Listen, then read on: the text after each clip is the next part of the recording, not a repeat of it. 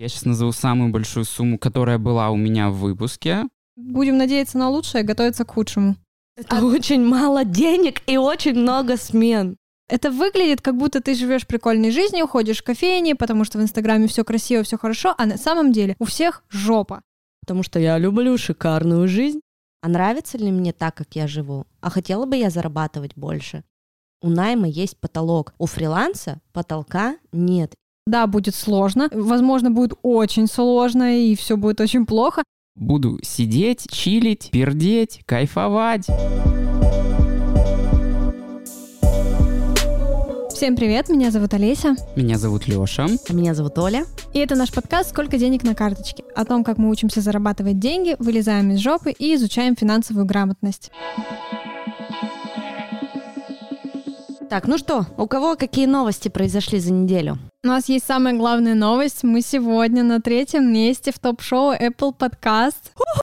Ура! Здесь будет звон бокалов, звон бокалов, чин-чин, чин-чин. Спасибо вам большое, что подписываетесь на нас, что делитесь, э, репостите, оставляете комментарии, ставите 5 звезд. Спасибо, мы очень рады, нам очень приятно. У нас такие крутые соседи, такие классные подкасты, и нам очень радостно быть среди них. Очень неожиданно, я бы даже сказала, да, подкасты, да. потому что я удивился, э, какая у них аудитория, какая у нас, уже растущая, но пока не очень большая, и вот что мы с ними находимся на одном, на одном уровне, это так приятно. Да, наши прослушивания растут каждый день, прямо на дрожжах, и мы бесконечно делимся в нашем чатике. Э, сколько-сколько там новых прослушиваний. Очень-очень это вдохновляет, радует, и мы хотим еще больше давать классной, полезной информации и писать этот подкаст.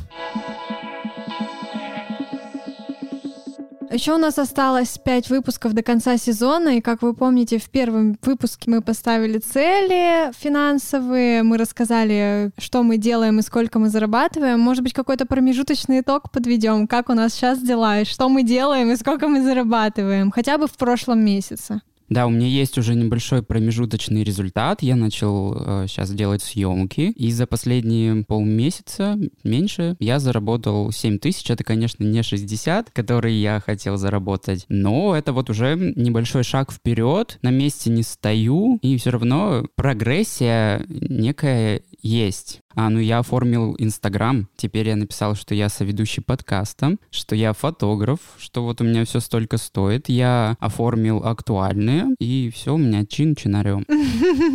Оля, у тебя как? У меня хорошо. Я учусь копить. Э, сейчас уже, в прошлом выпуске я говорила, что у меня 30 тысяч наличкой, то сейчас уже 55. Ого. То есть за неделю я накопила еще 25 тысяч. Ну, то есть накопила, заработала и даже отложила. Это у тебя идут интеграции, это у тебя идет менторство, правильно а, понимаю? Это у меня, да. Ну, то есть основной мой доход все-таки это подкасты, это рекламные интеграции в моих других подкастах, это консультации и это наставничество по подкастам. И за эту неделю э, прямо очень много у меня упало заявок на консультации. У меня эта неделя и следующая буквально вся расписана. Мне упало две заявки на наставничество. Я поработала со своим синдромом самозванца и увеличила стоимость наставничества в два раза. Раньше оно стоило 10 тысяч рублей, сейчас оно будет стоить 20 тысяч рублей. Как ты думаешь, ты движешься уже к заданной цели? Да, я вот сейчас как раз э, сегодня какой у нас... А, ну вот сейчас почти середина ноября, э, я уже заработала в этом месяце около 80 тысяч. Ого. Раньше ого. я в месяц зарабатывала примерно... Ну, 60? Нет. Это было очень давно, когда я была в найме. Ну, примерно 120. От месяца к месяцу, да, мы об этом еще подробнее поговорим, когда раскроем нашу сегодняшнюю тему. Но в среднем это было 100-120 тысяч То есть рублей. сейчас ты идешь э, более быстрыми шагами, чем шла, правильно? Да, и я думаю, этому тоже много поспособствовало. Во-первых, создание этого подкаста. Я также поработала немножко со своим инстаграмом, стала больше говорить, что я делаю, сколько стоят мои услуги, стала больше писать постов, потому что на самом деле говорят, что посты — это очень важно. Вот, многие про это забывают или прямо уходят полностью в сторис, но посты — это очень важно. И я просто стала реально больше говорить, что я делаю. Делиться результатами, да, даже вот поделилась результатом нашего подкаста, как у нас круто все развивается, растет. В этот же день мне буквально упало там три заявки на консультацию, пока я спала, отходила от прививки от ковида. Я поставила себе прививку. Поздравляю. Не знаю, поздравлять тебя или нет, но это уже лучше, чем без, наверное. Да, я прям второй день живу нормальной жизнью, если можно так сказать, своей обычной жизнью, к которой я привыкла. Соскучилась? Да, очень. Я вчера ела э, скрамбл в своей любимой кофейне, буквально со слезами на глазах, не поверите. У тебя, Олесь, как? Так, ну, я в прошлом месяце заработала 45 тысяч, и я стараюсь, чтобы каждый месяц зарабатывать больше, чем в предыдущем, так что в этом месяце мне придется заработать больше. У меня было в прошлом месяце три съемки, сейчас у меня съемок нет, я ищу один подкаст еще для э, монтажа. У тебя было 100 тысяч, правильно? Да, моя цель была 100 тысяч, и я понимаю, что мы сейчас выпускаем выпуски не каждые две недели, а каждую неделю. Я понимаю, что мне надо ускориться к своей цели, потому что я, иначе я просто не успею с 45 до 100 прыгнуть. Ну, мы можем увеличить просто количество эпизодов в сезоне, мы не обязательно должны ограничиваться 10. Я думаю, что мы будем просто идти в том же темпе, но в два раза больше выпусков. Мы хотели ведь э, в, в декабре закончить под Новый год. Ну, тогда да, тогда у меня есть еще время, и в целом я стараюсь, вроде все получается. У меня также уже уходит этот синдром самозванца, мне становится легче как-то работать. Еще я э, стала быстрее работать, соответственно, я быстрее выполняю свою работу, могу брать еще заказы, что тоже классно, тоже зарабатывать больше денег. И еще вся, ну, обучаюсь, там я хочу заниматься телеграммом, я, мы создали наш телеграм-канал, так что, возможно, это тоже когда-то станет моим способом заработка. Что тогда обсудим, сколько денег на карте? Ну, Кто я- первый? ну, давайте. давайте, кто уже Как почитал, я думаете, у кого почитала. больше? Раскрываемся. Так, у меня денег на карте 1400. 1400. На карте 60 тысяч наличкой. У меня сейчас на карточке 1300 рублей. Дело в том, что вчера были распродажи, знаете, 11-11, и я даже залезла в копилку, то есть я у самой себя заняла денег, и, в общем, я потратила все свои деньги Мы с Олесей заказали сырные дрожжи. на Ну, iHerb, да. Да, вот э- А мне витаминки Д Олеся заказала. Да? Да. Все, у нас теперь будет B12, а у тебя D3. Или что, какой? Да, какой-какой. Какой? Так, Короче, гла- больше витаминов, больше продуктивности. Уху! Так, Леха, главный вопрос. Сколько у меня? У меня сейчас, вы, ребят, будете в шоке, потому что я сейчас назову самую большую сумму, которая была у меня в выпуске. У меня сейчас 980 рублей на карте, чтобы вы понимали. Угу. Вы отошли уже, да, от этой суммы, да? Я живу комфортно, как никогда. Леш, я надеюсь, это легальный заработок. Да, папа? А, все, окей. Давайте перейдем к сегодняшней теме нашей. Да, давай. Мы сегодня обсуждаем, как уйти из найма, кому это нужно, плюсы, минусы и подводные камни. Ну что, ребят, э, давайте тогда начнем. Мы все работали в найме, и мы, собственно, все ушли из найма. И для кого-то это было легко, для кого-то это было очень сложно, и кто-то сидел до последнего. Я, пока меня не уволили, Олеся ушла очень быстро. С Олей, собственно, случилась та же история. Э, Разорвались отношения с работой, так скажем. Перерезали пуповину. Ну, можно сказать и так. Оль, вот смотри, эм, если бы не случилась вот эта проблема с работой, ты бы стала фрилансером или ты бы дальше сидела до последнего? Слушай, ну ты знаешь, а, я уже год назад вот как раз примерно в это самое время, а, когда работала в найме, уже достаточно продолжительное время, а, я тогда стала впервые задумываться о том, а, что я хотела бы все-таки перейти уже на какой-то другой уровень. И я не видела больше своего развития в том месте, где я работала, где мы все работали. И поэтому где-то у меня на подкорке все-таки такая мысль была, что я хочу уйти, но мне необходимо для того, чтобы уйти, подготовить себе почву, потому что я человек, который не может уйти в никуда. У меня э, действующие кредиты, у меня двое детей, которых я сама воспитываю, ипотека, э, куча расходов, да, потому что я люблю шикарную жизнь, Э, и поэтому мысль была, вариантов, э, как перейти к действию, не было, и поэтому ушла, вот сейчас ноябрь, получается, ушла я с работы в начале марта, и ты знаешь, за это время, сколько там, 8 месяцев, да, почти прошло, я ни разу не пожалела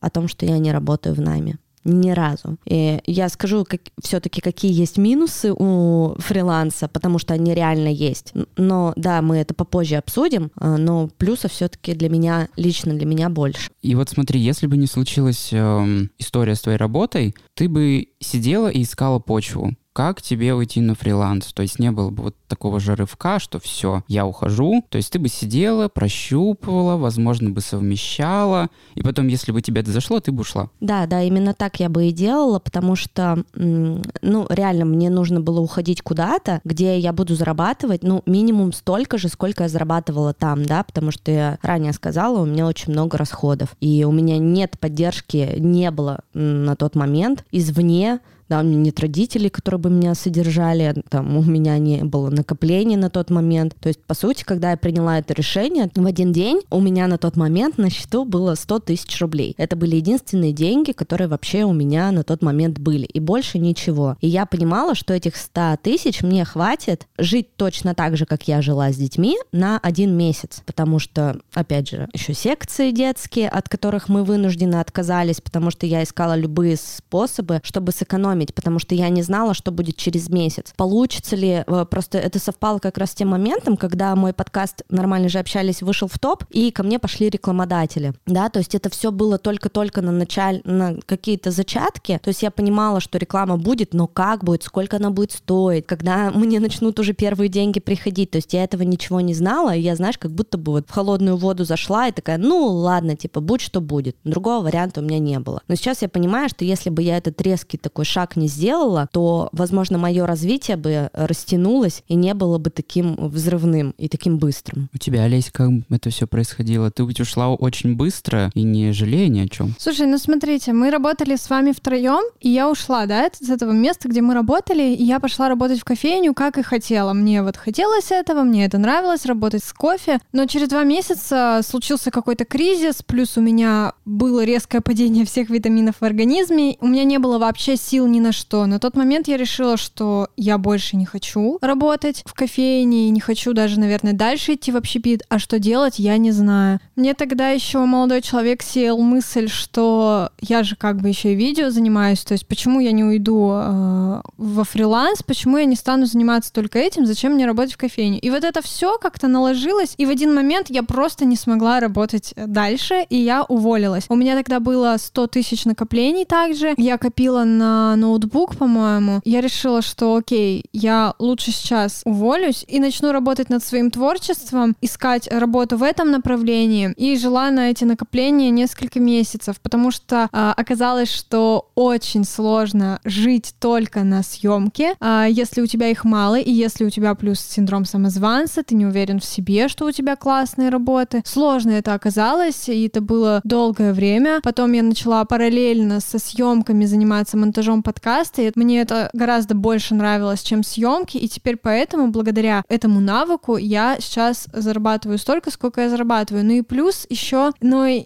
сказать спасибо тебе, Олечка, большое. Спасибо. Мне, видите, это очень важно. Это, это у меня, как он, пять языков любви, вот это вот все. Мне все время нужно, чтобы меня хвалили. Ты такая молодец. Да. Помимо вот небольшой, э, небольшого дохода от съемок, которых у меня было мало, у меня появился еще гораздо больше доход от монтажа подкастов. И только потом я поняла, что это все можно как-то увеличивать э, доход, расширяться как-то. И сейчас я работаю над этим. Таким образом я пришла во фриланс. Если бы у тебя не было эмоционального выгорания на работе в качестве бариста, ты бы ушла на фриланс или ты так бы и сидела в комфортном болотце своем? Слушай, я не знаю, я много раз над этим думала. Наверное, если бы там была зарплата больше и выгорание гораздо меньше, возможно, я бы осталась там, потому что мне эта сфера реально очень нравилась. Мне нравилось работать за баром, мне нравилось готовить напитки. Ну, просто я люблю вообще такую работу руками. Мне нравится. я не люблю людей.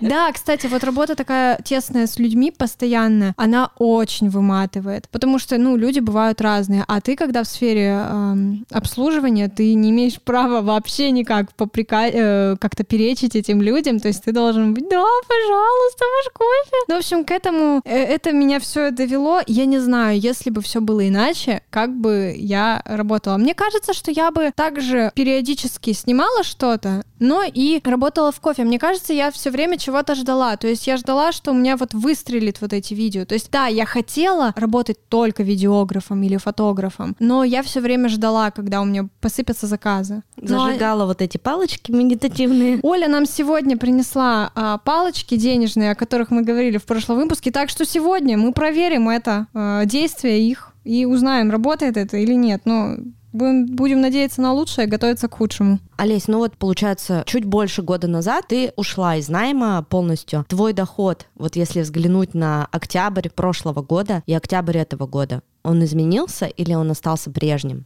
Да, он изменился, он увеличился в два раза. Ну, вы понимаете, что вы можете ставить любой ценник за свою работу, вы можете брать столько заказов, сколько вам хочется. То есть, по сути, потолка как такового нет. Там он был. Ну да, а у меня получилось, что за, ну, первый такой сильный прирост увидела э, через три месяца после того, как я ушла из найма, я стала зарабатывать больше в два раза. Я очень надеюсь, что э, в марте 2022 года я скажу, что я стала зарабатывать в четыре четыре раза больше. Ну, или в пять. А ну, сколько, Лись, у тебя была зарплата в кофейне? Примерно 20 тысяч. Я тогда еще была как стажер, потому что я не сдала аттестацию. Так что до 20 где-то тысяч это примерно 4-5 смен в неделю по 8 часов. Ну, вы понимаете, что это очень... Это очень много. Да. То есть это а... очень мало денег и очень много смен.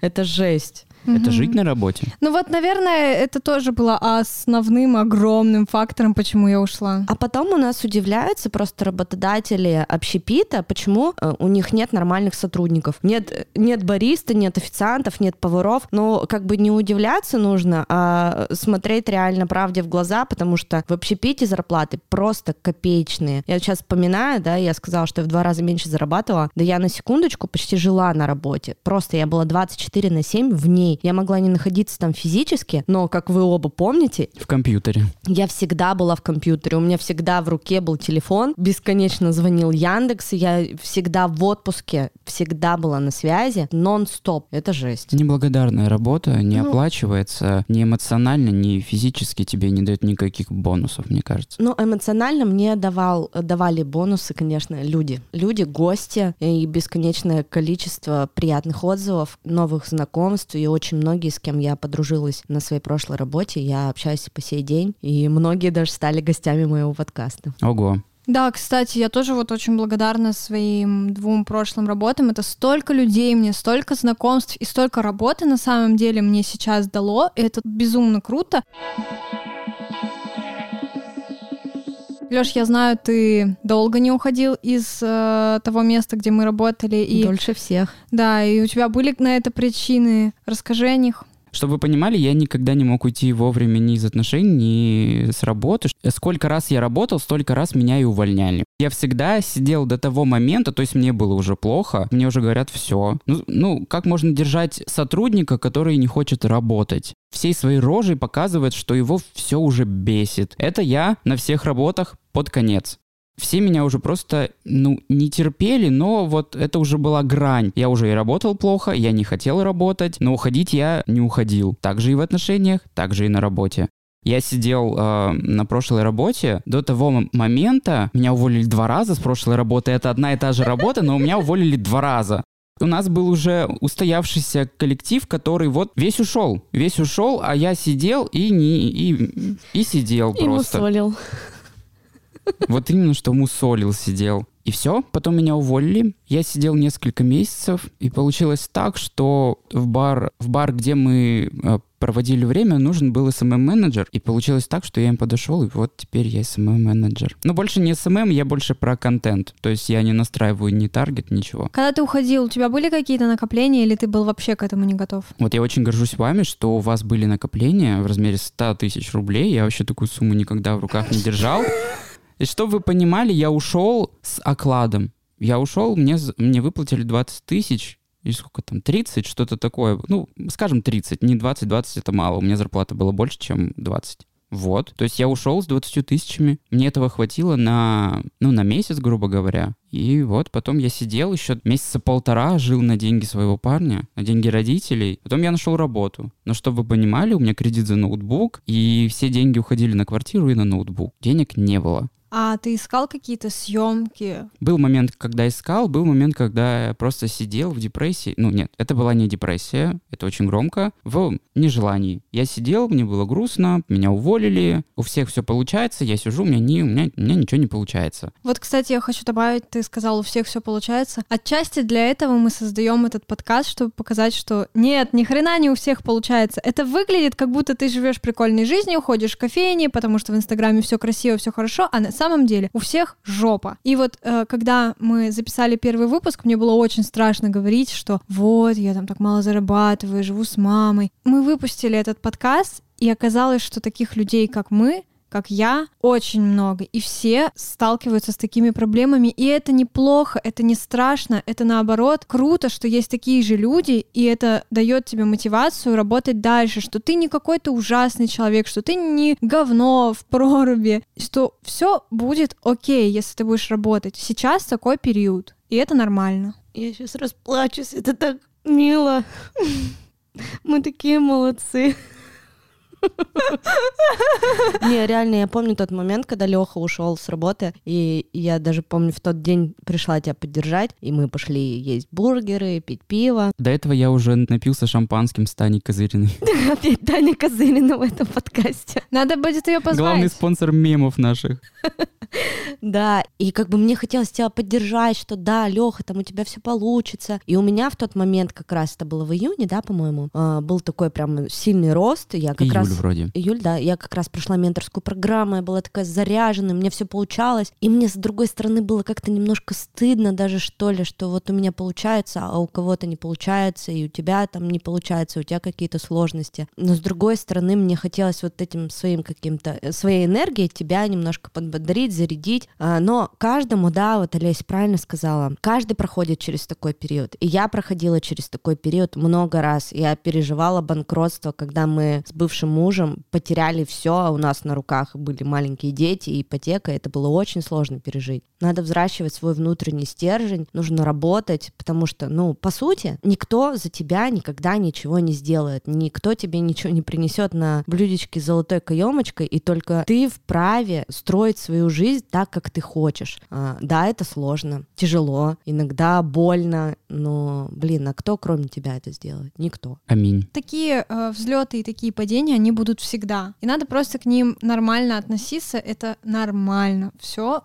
будет окей. На самом деле, да, Инстаграм немножко развратил наше понимание о, о том, что все люди успешные. Вот мы смотрим даже на тех людей, которые ты их знаешь, даже лично, но ты смотришь их Инстаграм, ну, допустим, у меня есть одна девочка, я не знаю, чем она занимается, она архитектор, дизайнер. Опять что ли Таня Козырина? Нет, нет. Но вот смотришь ее и там, о, я заказала мебель, о, я там заказала то-то. У нас недавно открылся H&M Home, я его очень долго ждал, с декором для дома. И она съездила в день открытия и накупила там, типа, ваз, вот это вот все. И ты понимаешь, что какая там богемная жизнь, а ты сидишь, и у тебя нет денег на гречу. И ты си- сидишь, думаешь, да блин, они все такие крутые, а ты такой чмошник. А на самом деле, ну, я же не знаю, как там вот по другую сторону камеры. Это так интересно. Да, летом была такая история в Екатеринбурге, она очень сильно шумела, не знаю, вы слышали про нее или нет, что а, была одна девушка в Инстаграме, не была на нее подписана, тоже, да, вот была красивая картинка, там богатая жизнь, все там супер успешная. Тут вдруг ее убивает муж. И раскрываются такие факты, что это все было в кредит, и у них там долги просто какие-то многотысячные, нереальные. То, что вы видите в Инстаграме, то, что мы с вами видим каждый день в Инстаграме, это вообще не стоит брать за, за правду. Я на самом деле ну, свой блог в Инстаграме веду достаточно искренне и всегда честно, открыто обо всем говорю, там снимаю себя без фильтров. И вчера буквально я выложила сторис, наверное, вы их тоже видели. Кто-то мне написал, ой, типа, Оля, ты так классно, прикольно, стильно выглядишь. Я такая посмотрела на себя в зеркало, господи, я реально выгляжу как бомжа. И решила снять себя со стороны. Все, поставила там себе этот штатив, сняла себя и такая, так, а вот интересно, а сколько сейчас стоит та одежда, которая на мне одета? Быстренько так посчитала в своей голове и выложила тут же следующую сторис с тем, сколько стоит одежда, которая сейчас на мне. Без, я забыла указать футболку, я забыла указать белье. Получается, это была только капор, пуховик, толстовка, толстовка, э, джинсы, ботинки, носки, очки, это было 60 тысяч рублей. Ну, и типа плюс трусы я потом прибавила, это 3 тысячи рублей. Да, я ношу дорогие трусы. Неплохие трусы такие. А, я просто фанат белья, то есть я могу ходить как бомжа, но белье у меня всегда красивое. И футболка полторы тысячи, то есть это 60 с лишним тысяч. И, наверное, люди посмотрели в Инстаграме, подумали, ну, капец, она, конечно, мажорка, какая у нее дорогая одежда. Блин, ну, чтобы вы понимали, у меня одна пара зимней обуви, вот это за 13 тысяч, у меня один пуховик, у меня одна шапка, и у меня две пары джинс, три футболки. Ну, то есть я уже говорила в выпуске про одежду, что я вообще не, не про вещи, и у меня вещей очень мало, но они либо э, хорошие, качественные, либо это какой-то масс-маркет, ну, вот такой одеть, там, немножко поносить и, и выбросить. А у вас есть реально какие-нибудь из знакомых успешные фрилансеры, кто вот реально классно много зарабатывает? Вот, Лех, ты вчера с нами делился в чатике, что ты там с кем-то, с ребятами в баре общался. Расскажи немножко про это. Да, ребят, я вчера провел расследование для себя пытался понять вообще, есть ли в моем окружении успешные фрилансеры и те, кто ушел на фриланс осознанно. Могу сказать, что зачастую это было, во-первых, неосознанно. Это было либо вынуждено, либо человек хочет уйти из фриланса. Могу даже сказать э, некоторые примеры, без имен, без всего. Э, я там пообщался с одним уральским дизайнером, у него свой бренд одежды. Я у него спросил, вот ты вообще доволен тем, что ты работаешь на самого себя? Это же очень круто, у тебя свой бренд одежды. И знаете, что он ответил? Он ответил, что он бы с удовольствием устроился в бренд какой-нибудь знаменитый, раскрученный все дела, работал бы там дизайнером и с удовольствием закрыл бы свой бренд. Возможно, он поставил бы его на паузу, но он бы с удовольствием работал. Один был, э, собственно, из эм, тех, кто делал бар, в котором я сейчас работаю, а он стал заниматься вот этим всем фрилансом только потому, что его уволили. И если бы у него была возможность, то он бы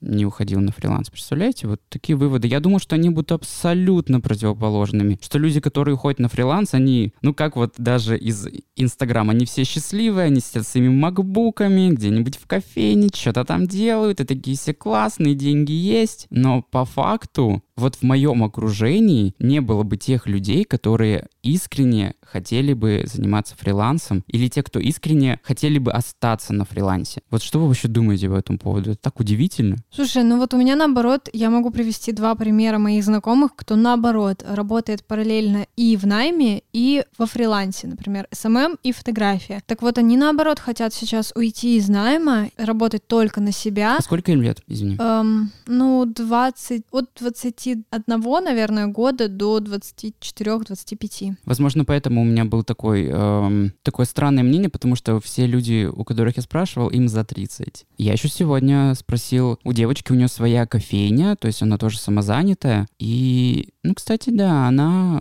она хотела открыть. Она до этого работала в найме, она работала в ритейле, и вот, собственно, после окончания университета она открыла свою кофейню. Но она сказала такую мысль еще интересную, если нет поддержки со стороны, то лучше пока не соваться. Ну да, мне кажется, мы тоже это сейчас обсудим, э, шаги к выходу, наверное, из найма во фриланс, но в первую очередь тебе нужна какая-то опора просто так уходить из найма во фриланс без ничего, это довольно рискованно. В принципе, как вот у меня получилось, у меня ничего не было, а у меня было несколько там видео в портфолио, и я просто ушла. Но вот как раз-таки мои знакомые, они занимаются вот этой своей творческой деятельностью, и они говорят, что они хотят уйти из найма, но им просто страшно, то есть что они не вывезут, страшно, что им будет не хватать денег, потому что когда ты работаешь ну, на двух работах, ну, все равно денег больше. То есть им страшно поднимать ценник за свою работу, страшно как-то заявлять заявлять о себе. Ну а я могу быть э, тем успешным фрилансером э, из вашего близкого окружения? Ты считаешь, ты успешный фрилансер? Ну, мне кажется, что я могу себя назвать успешным фрилансером. Ну что значит успешный фрилансер? Возможно, это когда ты работаешь на себя и можешь сам себе закрывать все свои хотелки, все свои э, потребности и обеспечивать свою жизнь. Я думаю, что это как минимум успешно, но успех все-таки он каждый сам для себя определяет, что это такое. Ну вот за это время,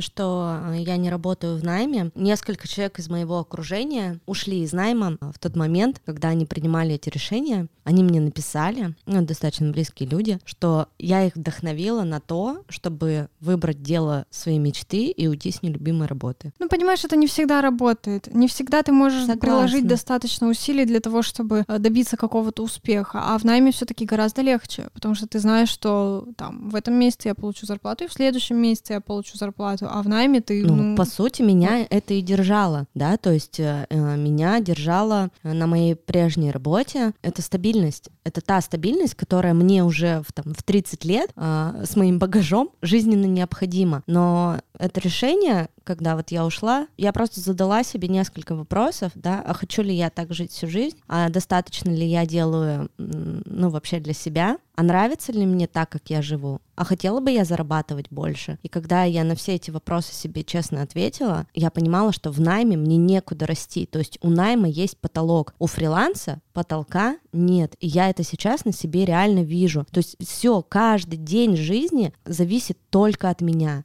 не от моего работодателя, не от тети Клавы, там, дяди Васи, только от меня. И для меня это такой, знаете, типа, вот первые два месяца были самыми сложными. Для меня это была прям такая, ну, гонка на выживание, что ли. То есть я с утра просыпалась, и я понимала, что если я сейчас не встану, не соберусь, не открою телефон, не открою ноутбук, не начну искать рекламодателей в подкаст, то через неделю моим детям будет нечего есть. Я не смогу пойти в кофейню в свою любимую и выпить кофе. Я реально вставала каждый день с такой мыслью, что никто за меня ничего не сделает, и моя жизнь только в моих руках. И вот поднимай свою жопу, вставай и делай, иди работай, придумывай хоть что. И вот это, конечно, меня жестко подстегивало. Это было самое сложное, потому что когда ты работаешь во фрилансе, огромный его минус — это организовать вообще свой день. Ну, смотри, я еще хочу добавить такую вещь, у нас разные поколения, потому что нашему поколению все-таки гораздо легче принимать спонтанные решения, ну, видимо, это связано с э, темпом жизни, то есть мы как-то больше привыкли к тому, что у нас все быстрее происходит. Вам все-таки, даже несмотря на то, что у нас небольшая разница в возрасте, но вам так или иначе сложнее э, быстро вот так вот какие-то рискованные э, решения принимать. Ну да, конечно, ну и плюс, конечно. И плюс ответственность, да, у тебя плюс дети. багаж, да. Плюс вот это, и плюс ответственность. Не буду своих детей называть багажом. Как вы думаете, фриланс подходит всем или людям только с определенным темпераментом и складом характера? Ну, фриланс, знаешь, он требует от тебя ответственности, Дисциплины? дисциплины, да, обязательно. Мы с тобой, ну, грубо говоря, реально не подходим к фрилансу, мы с тобой ленивые, Я вообще не подхожу. но мы можем перейти к такой теме, а, как выйти из найма во фриланс и кому это нужно, и как это пошагово и а, очень мягко для себя сделать. Ну, по сути, кому это нужно, кроме тебя самого? Да, вот Да, я но упомянула смотри. раньше, ты типа просто честно задай себе вопросы. Как, зачем, найди поддержку, да, извне. Это может быть муж, партнер, это могут быть э, родители первое время. То есть э, я, помню, писала один эпизод, как раз э, кем я хочу быть. Мы писали его в мае в Питере с очень классным HR, и там мы как раз обсуждали эту тему, что очень важно найти поддержку извне. Например, если у тебя есть только родители, это твоя единственная поддержка. Нужно сказать родителям, что честно, я хочу заниматься этим, я вот этим горю, и мне нужна ваша помощь, мне нужна ваша поддержка первое время. Я не знаю, получится у меня или не получится. Мне не на кого больше положиться, кроме вас. Ну, словами через рот, реально попросить о помощи. А вас поддерживали? Вот, кстати, да, я хотела рассказать, что меня поддержали, меня поддержали все мои друзья, меня поддержала мама, то есть я, я просто вот в тот в день, просто был определенный день, когда я решила, что все, я не могу так больше, и вот мы сидели, завтракали с мамой, я говорю, я хочу уволиться, она такая, ладно, типа, круто, я тебя поддерживаю. Ну вот, Оль, на самом деле, твою историю будет интереснее послушать, потому что у наших родителей эм, большая разница в возрасте. Сколько твоей маме лет? А, Моя мама 65-го года, ну сколько ей? Ой, 68-го года, папа 65-го, ну где-то 55-56, вот так вот. Ну вот. А, Моим, моей маме 45, папе будет вот 50. И вот смотри, мне кажется, вот их поколению как раз-таки сложнее поддерживать такую штуку, как фриланс, потому что они вообще не понимают, что это такое. Я вчера маме рассказал, что такое подкаст, и что у нас уже купили один выпуск. Она не поняла вообще, что это, как это происходит. Слушай, моим родителям понадобилось примерно пару месяцев для того, чтобы въехать, а когда я своему папе сказала, что я ухожу с работы, он расплакался. Это были слезы счастья или горя? Типа, куда ты уходишь? Это были слезы горя, да. Он очень испугался, потому что, ну, есть я, есть там две его внучки, и он понимал, что мне будет безумно сложно, и он расплакался, он очень расстроился. Меня тоже не поддерживали. Это не про то, что он меня не поддерживал. То есть он мне сказал, что ты можешь во всем на меня положиться, если тебе нужна с чем-то помощь, там, с детьми, заплатить за секции или еще что-нибудь. Он меня очень поддержал, ну, вот именно э, тем, что я смогу к нему, если что, обратиться. И мама, кстати, тоже меня очень сильно поддержала. Она мне, да, у Лёши удивленные глаза, что меня поддержала Я мама. поднял брови сейчас так. О. Да, у меня был э, кредит небольшой на 30 тысяч, она его закрыла. Мама, благодарю тебя, если ты послушаешь этот подкаст, спасибо тебе большое. И она мне одолжила на неопределенный срок 30 тысяч, я пока их ей не вернула. Вот, я на эти деньги закрыла страховку, кое на что еще потратила. Это круто. Ну, это здорово, когда есть поддержка потому что без нее гораздо сложнее. Не говорю, что невозможно, но гораздо легче, если у тебя есть поддержка. И окружение, кстати, тоже. Даже не финансовая поддержка, а вот именно моральная поддержка. Да, это очень я как важно. раз про моральную поддержку тоже хотела сказать. Это очень важно, потому что на тот момент у меня за всю жизнь там было всего два партнера. Один там, это мой бывший муж, с которым мы были в 13 лет, ну и второй вот мой парень, с которым мы расстались, мы были с ним вместе год. На тот момент, когда я ушла с работы, мы уже не встречались. И вот все, я ухожу с работы, значит, говорю своему бывшему мужу, ну вот, так и так, я увольняюсь и ухожу, не буду больше работать. И он такой смотрит на меня и говорит, ну, я не могу тебе ничем помочь. У меня скоро свадьба, и мы вообще-то детей как бы тут запланировали, поэтому на меня можешь не рассчитывать. Я говорю, а я не говорила, что я собираюсь на тебя рассчитывать. Я просто с тобой поделилась тем, что у меня в жизни происходит. И парень, с которым мы встречались год и расстались уже на тот момент, я ему позвонила, там, первому рассказала об этом, и он мне сказал, у тебя все получится, ты обязательно со всем справишься, вообще ты там самая классная, самая лучшая. И я такая пошла, да,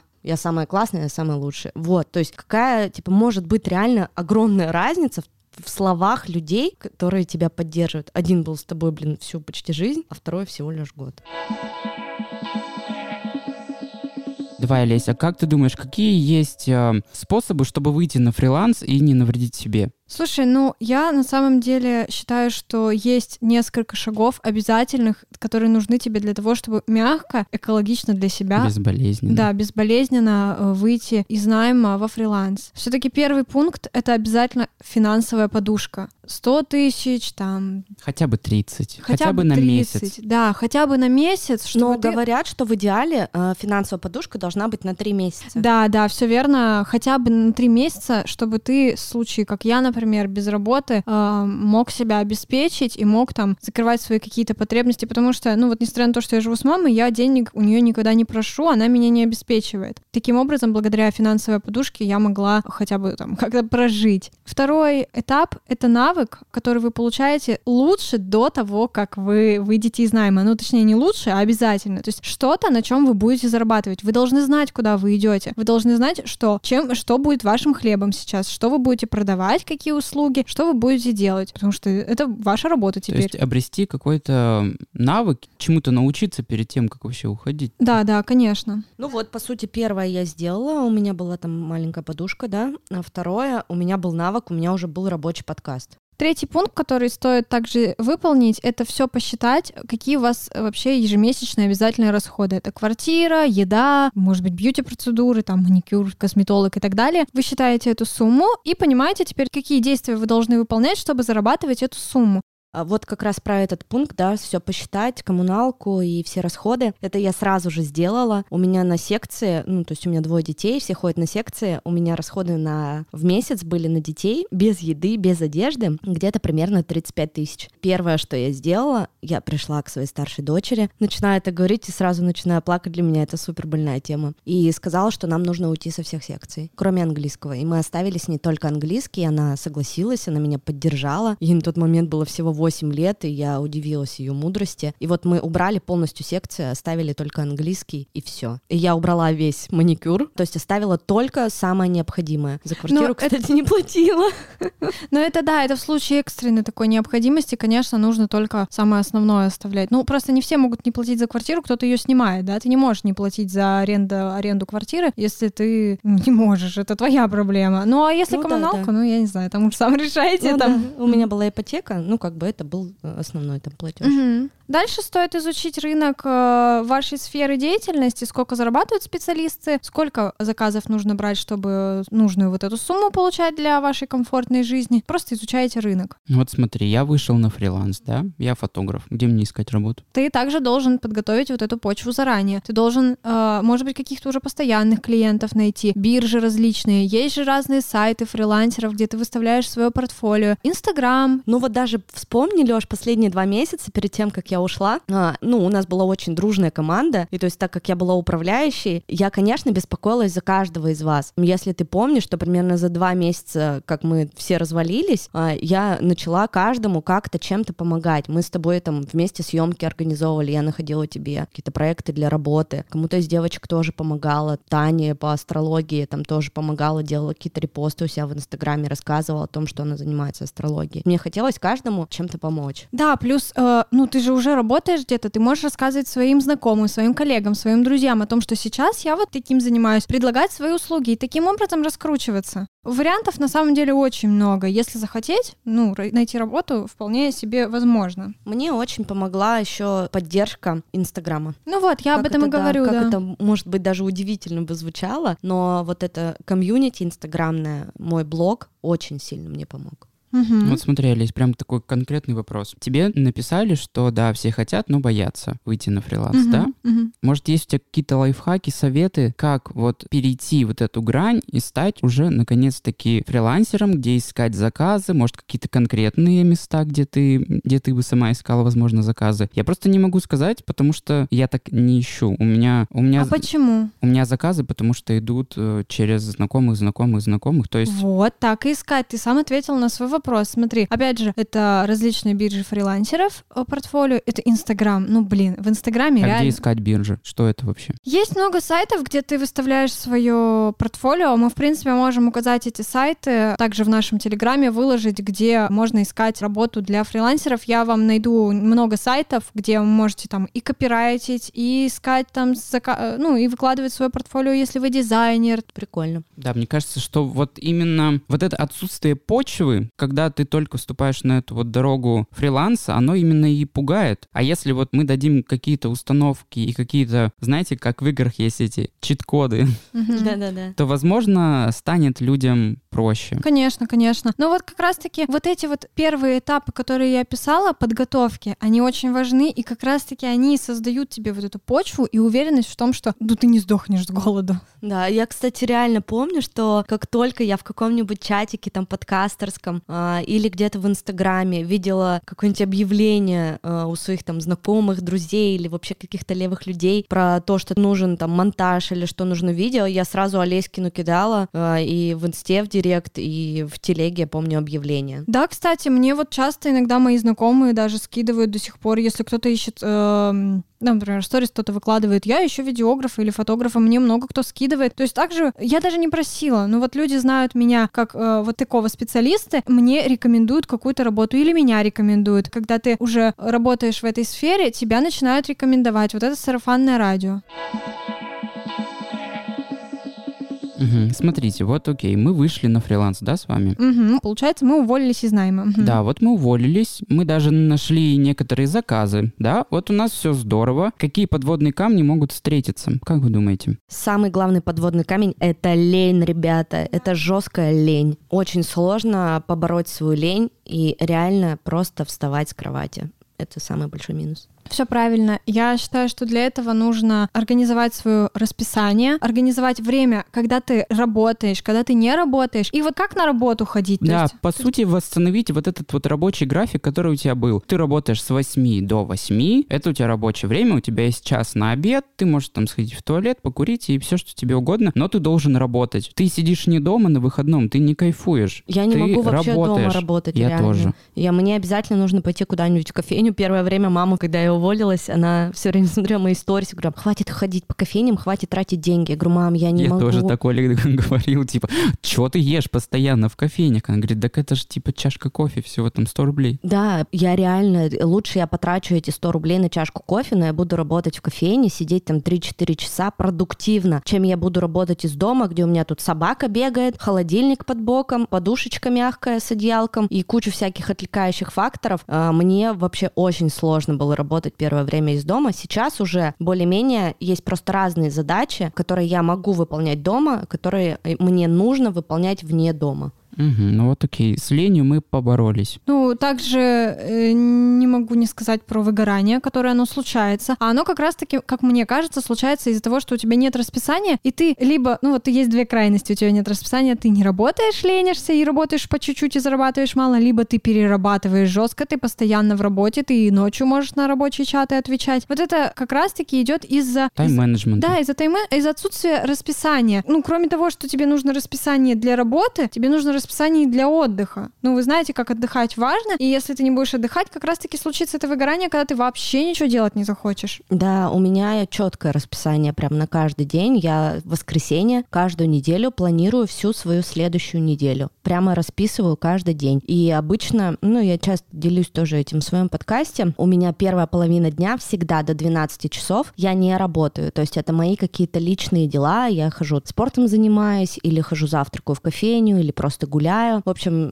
не работаю. Потом с 12 до 5 я работаю. Я прям либо где-то сижу в кофейне, либо иногда дома. Четко, только-только для работы время. Так как у меня есть дети, то в 6 часов обычно мне нужно их забирать, и поэтому вечер я обычно посвящаю детям. Если я вдруг что-то не успела доделать, я укладываю детей, и вечером еще час-два после того, как их уложу, работаю тоже. А вы четко отстаиваете свои эм, выходные границы? Как на работе, допустим, у меня всегда было. Вот история. А, я пришел на работу, это была не моя работа, у нас там был какой-то мастер-класс. Мне говорят, Леш, останься на работе. Я говорю, так у меня же выходной, я не могу остаться, у меня свои дела. Они начали обижаться, они начали орать на меня. Да идите вы в жопу, я уже останусь, вы мне уже весь мозг проели. Прогнулся. Да, и я прогнулся. Потому что я понимаю, что это мне потом в дальнейшем, это будет нелояльность начальства, это будут проблемы, это будет отсутствие, возможно, какой-то премии. И вот не хотелось э, портить отношения с э, работодателем. Вот у вас есть это отстаивание четких границ именно вот своего выходного времени? Слушай, ну, у меня нет четких выходных. То есть вот когда у меня нет работы, тогда у меня выходной на ну, самом деле. Ну, допустим, деле. смотри, не отвечать на, вот как ты сказала, не отвечать на рабочие чаты после 9 вечера. Ну, понимаешь, если я не отвечу, мне никто ничего не сделает, потому что все знают, что я монтирую, и вот я знаю, все знают мои сроки, и знают, что я в срок сдам. Ну, нет такого, что меня кто-то прям докапывает с э, чатами, нет такого, что мне приходят правки ночью. Но, в принципе, если мне придут правки ночью, если я не сплю, а как раз-таки работаю, ну, я без проблем на самом деле их сделаю. Просто у меня очень размытые границы. Ну, пока что мне это не мешает. Я знаю, что они должны быть, но пока что в целом меня все устраивает. Сегодня прочитала новость, в Португалии вышел закон mm-hmm. на законодательном уровне, запретили в нерабочее время работодателям писать своим сотрудникам. Это да, правильно, это видела. правильно. Это реально правильно, это реально круто. Прям захотелось сразу уехать жить в Португалию. Да даже не из-за этого закона захотелось сюда уехать на самом деле. Слушайте, ну я бы тоже, наверное, сказала, что у меня размытые границы, но я стараюсь в субботу и воскресенье всегда отдыхать. Но не всегда получается. Там, если я провожу время со своими детьми, то я провожу время со своими детьми. Я не работаю. Да, я могу где-то ответить, если это необходимо, могу там срочно что-то сказать, позвонить, но обычно это время посвящено детям. И суббота-воскресенье я стараюсь меньше выкладывать в блоге, да, потому что для меня блог это, ну, частично тоже какая-то работа, потому что он мне уже приносит доход. Но у меня тут недавно запустился же подкаст новости, и единственный вариант, когда мы можем его писать, это суббота утро. Получается, в субботу утром э, я всегда занята новостями и записываю и получается, пятница вечер тоже ты занята новостями. И пятница вечер, да, я теперь не хожу по барам, не хожу тусоваться, а, не пью в пятницу вечером, потому что мне нужно новости писать с трезвой головой, мы там на важные темы серьезные говорим.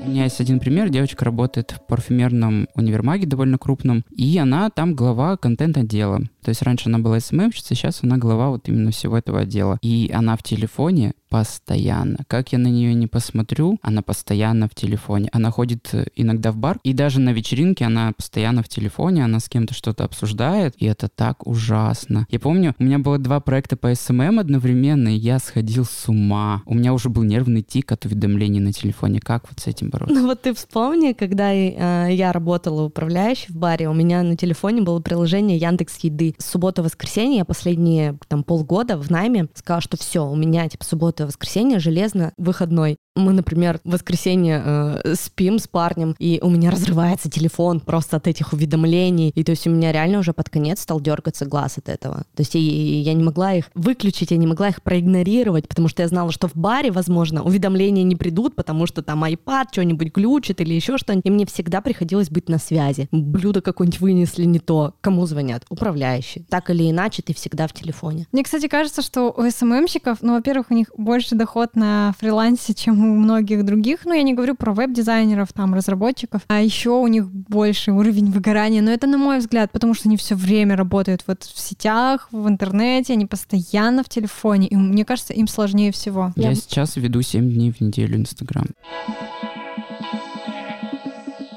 Может быть, затронем еще вот этот вопрос, чтобы не столкнуться с выгоранием быстро. Очень важно и очень сложно, на самом деле, когда ты работаешь сам на себя, делегировать часть своих задач. Для меня это была самая большая, наверное, проблема, самая большая трудность, с которой мне пришлось столкнуться. Э, с июня у меня появилась а, одна помощница. То есть, смотри, это можно отнести к первому пункту, что мы обсуждали, это как выйти на фриланс правильно и безболезненно, по возможности делегировать, правильно? Да, все правильно, по возможности делегировать те задачи реально, которые ты не хочешь выполнять. Потому что даже занимаясь любимым делом, я считаю, что я занимаюсь любимым делом, которое каждый день мне приносит радость, есть задачи, которые я делать не люблю. И э, когда я себе составила список, опять же, вот на менторской программе, это я хочу делать, это я буду делать, а это я не хочу делать, это я делать не буду. Э, нужно по максимуму то, что ты не хочешь делать, делегировать. Ну вот еще есть история, извините, про делегирование. А, вчера вот э, делал это небольшое такое исследование и написал девочке, у нее свой ювелирный бренд. И она говорит, если если бы я не делегировала, я бы сошла с ума именно от общения с клиентами. Не вовремя пришло, размер не подошел, что-то еще. И вот если бы а, у нее не было помощи в виде парня, даже не наемного какого-то сотрудника, а именно вот какого-то человека, который был бы тебе близок, и он бы не стоил денег так дорого на старте твоего фриланса, то она бы просто чокнулась. Слушай, но вот а все ли могут делегировать? Ну, например, я как монтажер там или видеограф, что я могу делегировать? Вот мне вот не непонятно. Ну вот смотри, например, когда мы с вами создавали этот подкаст, мы четко расписали с вами задачи, кто какие задачи будет выполнять. Мы стараемся этому придерживаться. Да, там один у нас отвечает за это, второй за это, третий за это. Например, ты делегировала Лёше на монтаже чистить какие-то грязные звуки в записи. Да, вот вы сейчас слушаете выпуск, он уже отмонтирован дважды. Сначала Лешей, потом Олесей. Скоро будет, если я научусь, будет еще делегирование музыкальных вставочек. Да, да, потому что Леша у нас занимается монтажом дорожки, а я только делаю саунд-дизайн. Вот, это и есть делегирование. То есть ты ну, делегируешь да. на него задачи. Мало того, что он выполняет вот эту работу, да, ну, назовем ее как бы грязной, но он еще на этом этапе учится. Учится тому, чтобы стать таким таким же классным монтажером, как ты, если ему реально это понравится. Ну, ну да. то есть вот так вот делегировать. Ты, например, сейчас у тебя проекты растут, подкастов появляется много. Мы уже говорили, по-моему, в каком-то из выпусков, что ты хочешь еще кого-то обучать, набрать команду, и ты сможешь делегировать за процент подкасты другим ребятам. Ну да, да, да, да. Ладно, хорошо. Главное научиться делегировать, потому что очень многих есть такая штука, что они все привыкли контролировать, прям въедаться в процесс. Это выгорание, это недовольство. Ты постоянно ходишь злой, потому что тебе ничего не нравится. Просто нужно отпустить ситуацию, чтобы она шла вот сама. Вот меня вспомни в найме, когда я была вашей управляющей. Реально, мне же реально да хотелось все контролировать. Я была просто душнилой. Сейчас... Была. Была. Да я и есть душнила, что, блин, скрывать. Но э, сейчас,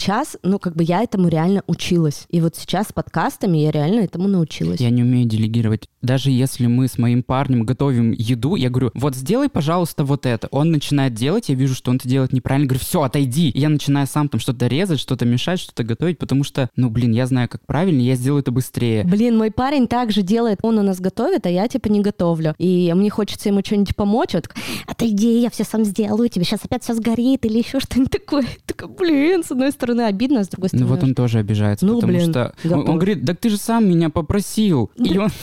Не, он меня даже не просит, мне просто хочется ему что-нибудь помочь. Он, нет, типа, я сам все лучше сделаю. Такая, ну окей, сам так сам. Я ему даже говорю, типа, ткни просто на чайник, воду включи, и он, и, он лежит, говорит, да, я сейчас докурю, и я включу. Я просто такой, и, и иду и включаю, потому что мне бесит это уже. Какие еще есть подводные камни? Репутация. Ты делаешь свою работу, ты должен делать ее вовремя, ты дел- должен делать ее качественно. Если ты ее не выполняешь качественно и не делаешь ее вовремя, то ты э, платишь своей репутации, и, возможно, ты делаешь там возврат денег. Вот, вот это, наверное, тоже такой один подводный камень, который вытекает из того, что нужно грамотно составлять Чёткий свое расписание. Да, все верно. Просто некоторые думают, что есть такой мем, что я ушла с работы, где надо работать 5 дней в неделю, и там с 8 до 9, чтобы теперь работать 24 на 7. Это смешно. Фриланс, Да, СММ. да, ну это смешно, но так, конечно, не надо делать. Ну, то есть надо отдыхать, надо составлять свое расписание, как я уже сказала. Давайте подытожим. Оль, смотри, ты довольна тем, что ты сейчас фрилансер? Да, я очень довольна и своим образом жизни, и своим уровнем дохода. Я вообще счастливый человек. Ты бы советовала девушкам 30 плюс э, уходить с нелюбимой работы и заниматься контент-менеджером, например, типа какая-нибудь мамочка с маленьким ребенком, и вот она где-то ходит и там что-то снимает. Во-первых, я не люблю ничего никому советовать, это раз. А во-вторых, я очень часто говорю фразу, что делайте реально то, что вы любите. Жизнь одна, и когда, если не сейчас, начать делать то, реально, что вы хотите, к чему у вас душа лежит, от чего глаза горят, да, страшно, да, сложно, но, блин, это жутко интересно, это реально классное может быть получиться приключение. Целый иначе- новый мир. это реально другой мир. Если вы недовольны своей жизнью, то задумайтесь, пожалуйста, сколько вы еще готовы э, жить в этом и быть недовольными. Вот все, что я скажу. Олесь, ты как? Довольна? Счастлива? Да, я довольна, но я не рекомендую это всем, потому что также считаю, что каждый должен делать то, что ему нравится. Блин, ну врач, например, работает, он не может уйти во фриланс. Ну, конечно, я По утри- зуму такой, Я- ну там, надрежьте там. Кстати, Я- по зуму есть врачи. Я, конечно, Ну, это утри- терапия. Я, конечно, утрирую. Я все свожу к тому, что надо делать то, что тебе нравится, то, что у тебя хорошо получается. Да, будет сложно, возможно, будет очень сложно, и все будет очень плохо, но если стараться делать и верить в себя, все получится. Ну вот могу тоже подытожить. Я понял для себя, что я абсолютно не подхожу под фриланс. Потому что я не умею отставить, во-первых, свое время, я не умею это, это время менеджерить. Менеджерить? Ну, в общем, не могу выстроить вот это вот свое расписание на день. И даже если у меня горит дедлайн, я это сделаю все в последний момент, но буду сидеть, чилить, пердеть, кайфовать. Только потом я займусь работой. Поэтому э, работа фрилансера — это вообще не мое. Мне нужен кто-то, чтобы был сзади меня и говорил, типа, Леш, вот, вот иди сейчас работай, иди сейчас отдыхай. А вот этого человека в голове у меня нет. Если хочешь, приходи ко мне работать личным помощником. У нас была раньше классная команда, и я тебя направляла, пинала. Так что, если задумаешься, то У тебя уже опыт есть в пинании, Леша. Я подумаю, я подумаю. Ну, в общем, итог, наверное, такой. Если не горит, то сидите на работе, р- работайте на кого-то. А если хочется заниматься именно чем-то для души и для себя, но у этого для чего-то для души и для себя есть очень много подводных камней, это будет требовать от вас очень много усилий, очень много времени и терпения. Вот, если вы к этому готовы, то это будет лучшее время в вашей жизни. Наверное, на этом будем заканчивать. Спасибо большое, что послушали наш подкаст. Подписывайтесь на нас в Apple подкаст, ставьте нам в Apple 5 звезд, можете оставлять нам комментарии, отзывы. Нам очень приятно это все слушать. Мы хотим на первое место теперь. Также подписывайтесь на нас на Яндекс Музыки. Нам нужно там 100 подписчиков, чтобы запустить нам фичеринг и там же стать на первое место. Вы нам можете в этом помочь. Даже если у вас есть просто почта на Яндексе, вы можете э, зайти в Яндекс Музыку и подписаться на нас. Там просто надо поставить сердечко. Вы нам очень поможете с этим. И можете подписываться на другие альтернативные площадки. Это Spotify, CastBox, ну и остальные площадки, мы даже о них не знаем. Да, не забывайте, пожалуйста, оставлять комментарии. Правда, это очень важно, и это очень сильно влияет на продвижение подкаста. Мы все читаем. А нам понравилось быть в десятке лучших подкастов России. Это очень сильно мотивирует. В Очень описании приятно. к этому подкасту будет ссылка на нашу телегу, ссылка на наши инстаграмы, также ссылка на кошелек для донатов, для Леси на стике, для Леши на стике и мне в копилку. Телеграм-канал телеграм-канал мы сейчас, кстати, активно развиваем. Нам очень понравилось туда писать. Э, мы там проводим опросы, мы будем туда скидывать мемы про деньги. Будем И про нас. Будем рассказывать про наши новости, про нашу домашку, отчеты и рассказывать, может быть, какие-то интересные статьи скидывать туда. Если вы вдруг хотите стать нашим партнером, то обязательно напишите нам э, в описании к этому подкасту. Также будут мои контактные данные. Я очень оперативно отвечаю и днем, и ночью, и мы будем очень рады, если ваша компания будет подходить под наши ценности. Обязательно пишите. Подкаст классный, прослушивания каждый день растут как на дрожжах, и у нас сейчас очень лояльные ценники для рекламодателей. Поэтому welcome! Будем всем рады. Всем спасибо большое за прослушивание. Всем пока. Пока. Всем пока.